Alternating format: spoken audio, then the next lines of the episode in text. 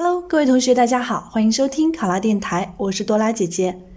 咱们今天的题目是：领导交给你和小罗一个任务，但小罗不会，全部推到你身上，导致你任务加重，你怎么处理？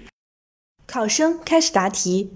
古语云：“玉不琢不成器，人不学不知义。”我们只有经过工作的历练，才能够更好、更快的成长和进步。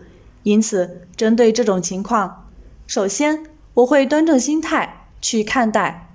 领导交给我和小罗共同完成任务，是看重我和小罗。即便现在出现问题，我也绝不退缩，一定要积极主动的去完成任务。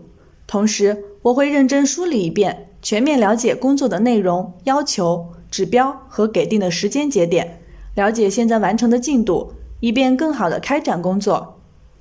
其次，我会主动找到小罗，了解小罗的专业经历以及他对工作的看法，遇到的困难，尽可能帮他解决问题。如果小罗是存在畏难情绪，那么我会强调此次任务的重要性，这是领导对我们的信任和历练，我们一定要全力以赴，借此机会提升能力。同时，也会说明这次任务与绩效考核挂钩，帮助小罗正视任务。如果小罗是不熟悉相关的软件操作，我也会给他推荐一些专业操作书籍和课程，同时给他提供操作图，为他现场演示，让他尽快掌握方法，尽快投入到工作中来。当然，在工作中，我也会根据小罗的专业和能力与他协商，他负责他所擅长的辅助性的工作，我承担一些难度大的、专业性强的工作。通过合理的分工，高效的展开工作。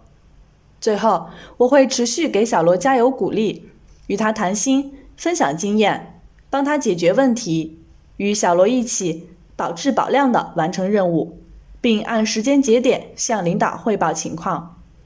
通过此次事件，我明白在今后工作中一定要多与同事交流，让自己更了解同事，也会更努力的学习新知识。及时分享新经验，与同事一起为单位贡献力量。考生答题完毕。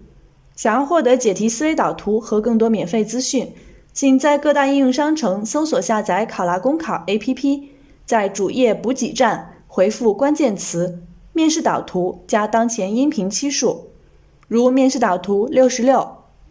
上考拉考上啦！我是多拉姐姐，咱们下期再见。